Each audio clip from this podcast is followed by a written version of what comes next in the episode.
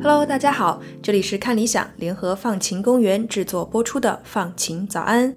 今天是二零二二年九月二十七日，星期二，我是歪歪。今天你的心情放晴了吗？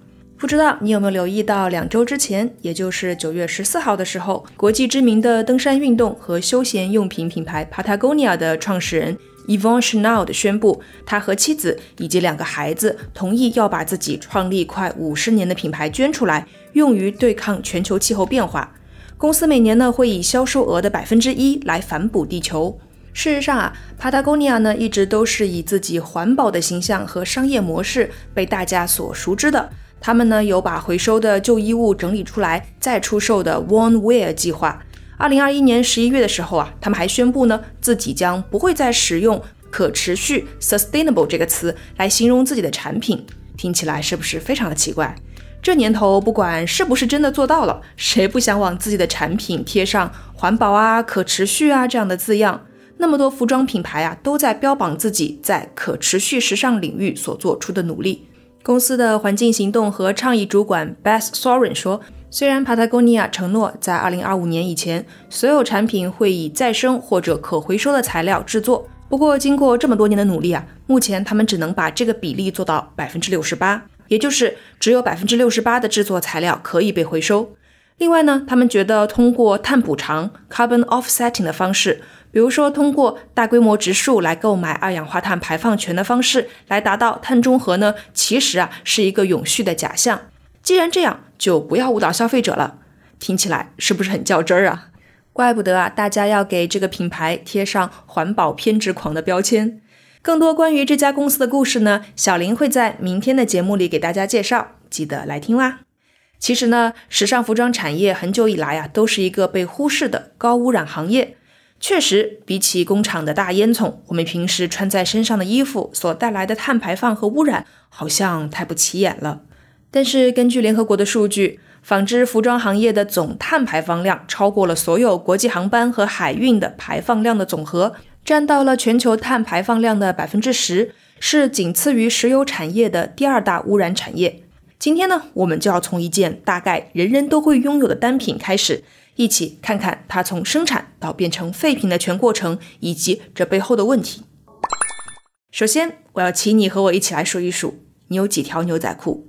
一条、两条、三条。哦，我还有一条黑色的牛仔裤没有算进去。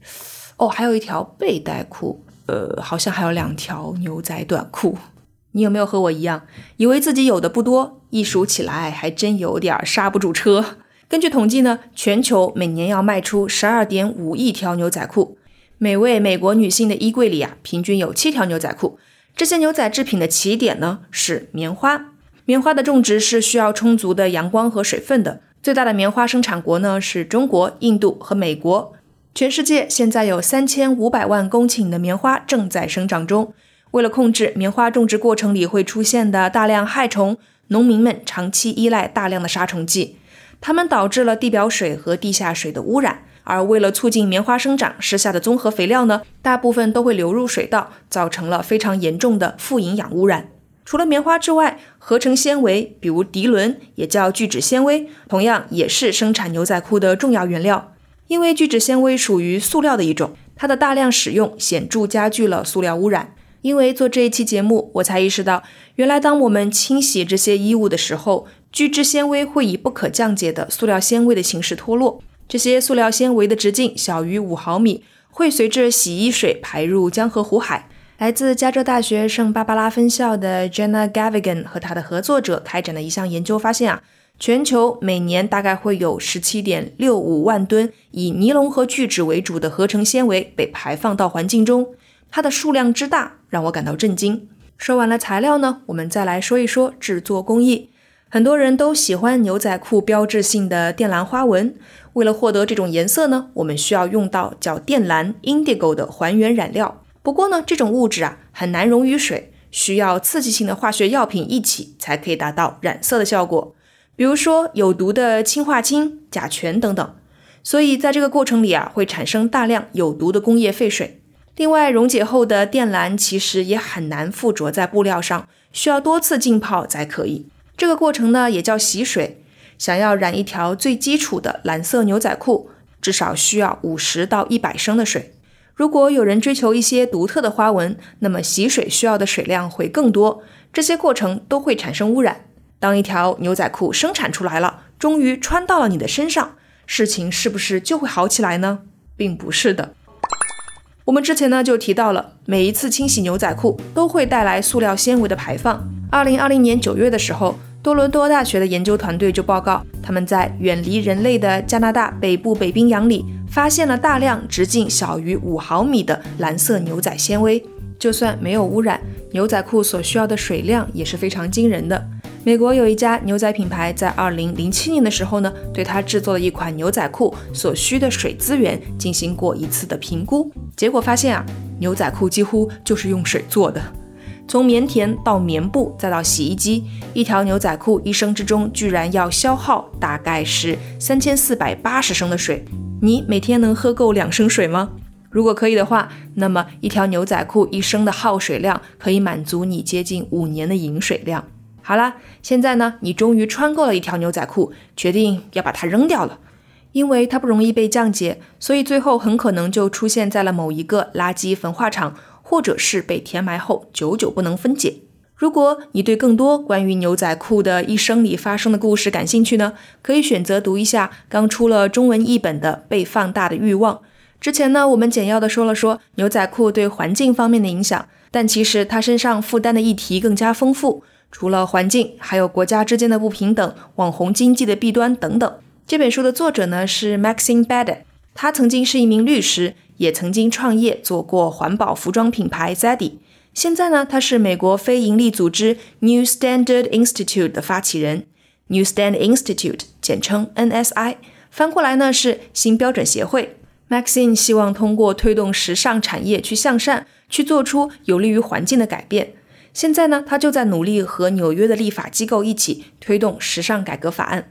在听了我之前说的牛仔裤的一生，或者你会觉得。哎呀，原来我选择买牛仔裤、穿牛仔裤有这么多的问题，那我不应该再买牛仔裤了。确实，从消费者的角度，知道自己选择的产品背后意味着什么是很重要的。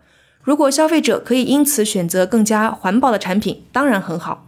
不过，在 Maxine 看来，更重要的是能够从系统的层面来看待问题。他和 NSI 在推动时尚法案 The Fashion Act，要求品牌披露他们的温室气体排放量。能源、水、材料和塑料的使用量，还有化学品的管理情况。另外，要在自己公司的供应链管理里加入充分的尽职调查，比如工人工资等等。这个法案如果得到通过，将会适用于所有在纽约有销售，并且在全球范围内营收超过一亿美元的品牌。这很可能啊会改变整个产业的游戏规则。从 Prada 到 LV 这样的奢侈品牌。再到 H&M 这样的时尚快消品牌都会受到约束。法案要求时尚巨头们要对社会和环境负起责任。如果你不能遵守，那么不好意思了，全年营收的百分之二的罚款会被捐赠给环保组织。Maxine 刚刚被美国的杂志公司 Fast Company 评选为2022年最具创造力的商业人士之一。这份榜单里呢，是他们在过去一年里从商业领域里评选出来的。对行业做出巨大贡献的人，榜单里的名字你应该都没怎么听说过，但是呢，他们都在用不同的方式推动着行业的进一步发展。我们会持续关注着时尚领域的放晴消息啊。那这就是今天的放晴早安，我是歪歪，祝你拥有放晴的一天，明天再见。